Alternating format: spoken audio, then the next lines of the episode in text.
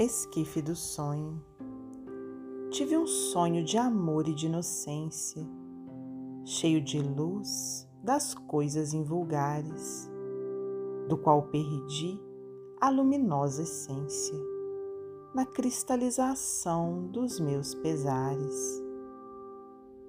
Tarde reconheci minha falência, terminados os múltiplos azares da minha quase inútil existência, no silêncio das cinzas tumulares.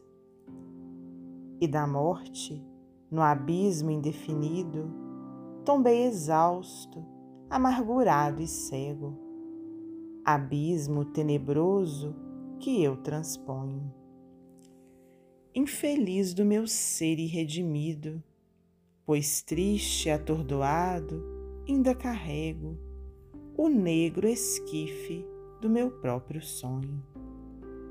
Antônio Torres, psicografia de Francisco Cândido Xavier, do livro Parnaso de Além Túmulo.